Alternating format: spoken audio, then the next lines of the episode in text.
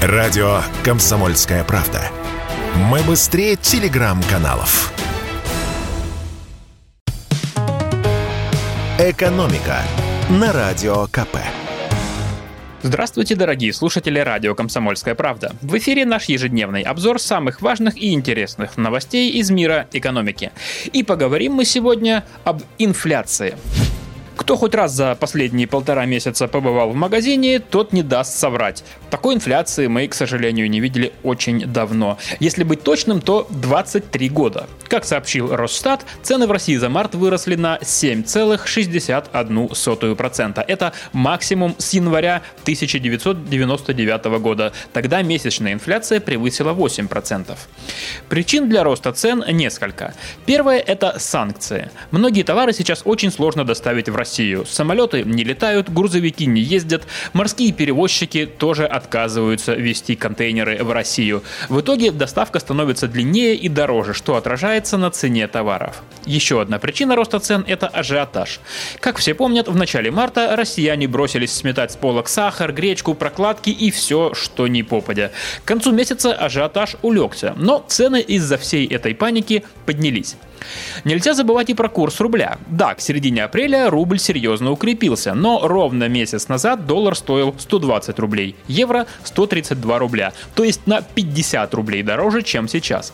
Из-за таких курсов цены на некоторые товары тогда взлетели моментально, а вот откатываться вниз они не спешат. Тут вам не физика, в экономике законы инерции работают по-другому. И еще одна причина для роста цен Весна. Да, март это коварный месяц для овощей. Урожай прошлого года был давно, до нового урожая далеко, и даже в южных странах картошка, морковка, лук еще не начали поспевать. Поэтому именно в начале весны многие продукты, и в первую очередь овощи, стоят особенно дорого. Что будет дальше, предсказать очень сложно, особенно с учетом, скажем так, очень непростой геополитической обстановки. Ясно одно, цены продолжат расти, но, возможно, более медленными темпами. По крайней мере, такое развитие событий видят в Центробанке. И давайте коротко перечислю, что именно в марте подорожало сильнее всего.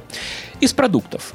Репчатый лук подорожал на 50%, сахар на 44%, капуста на 40%, бананы на 31,5% и морковка на 9, 29%. Если брать непродовольственные товары, то сильнее всего выросли в цене стиральные машины на 46%. Флешки USB и мониторы для настольных компьютеров, а также золотые обручальные кольца подорожали на 36%, холодильники на 35%. И коротко, очень коротко, о том, что подешевело. Рекорды ставят огурцы. За май цена огурцов упала на 17,5%. Причина в том, что в теплицах на юге России начали собирать новый урожай огурцов. Также на 10% подешевело газовое моторное топливо, а цена дизельного топлива снизилась на полпроцента. Бензин подешевел на 0,2%. Ну и еще у меня сегодня есть вообще-то не только плохие новости, но и неплохие. Центробанк смягчил валютные ограничения в России. Напомню, 9 марта Центробанк ужесточил правила обращения валюты в стране. Ограничил суммы переводов за границу, запретил россиянам покупать наличные доллары и евро, а также снимать евро со своих счетов, ну и так далее. Сделано это было, чтобы снизить спрос на валюту и тем самым поднять рубль, который резко упал в начале марта. Меры сработали. В начале апреля курс доллара снизился до 75 рублей, евро подешевел подешевел до 82 рублей. И в Центробанке решили, что можно и ослабить ограничения. Рассказываю о главных нововведениях, вернее даже обо всех нововведениях, которые вступают в силу 11 апреля. Первое. С сегодняшнего дня владельцы валютных счетов и вкладов могут получить наличными не только доллары, но и евро. Однако лимит остается прежним. Как сообщили в Центробанке, общий лимит снятия сохраняется 10 тысяч долларов или эквивалент в евро. И действует этот лимит лимит до 9 сентября. Деньги сверх лимита с валютных счетов россияне до 9 сентября по-прежнему смогут получить в рублях по курсу. Иными словами, если вы после 9 марта уже сняли со своего счета, ну, допустим, 4000 долларов, то до 9 сентября вы можете снять еще 6000 долларов и не центом больше. Остальное в рублях по курсу. Лимит для снятия евро также привязан к доллару. Сегодня 1 доллар равен 92 евроцентам, то есть до 9 9 сентября, если счет у вас в евро, вы сможете снять с него 9200 евро. Остальное в рублях по курсу.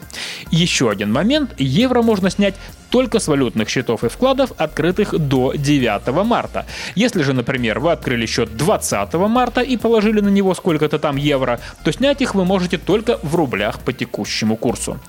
Еще одно послабление. Наличную валюту теперь покупать можно, но банки могут продавать только ту валюту, которая поступила в кассы с 9 марта.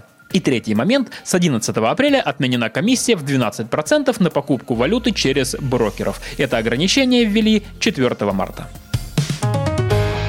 «Экономика» на Радио КП.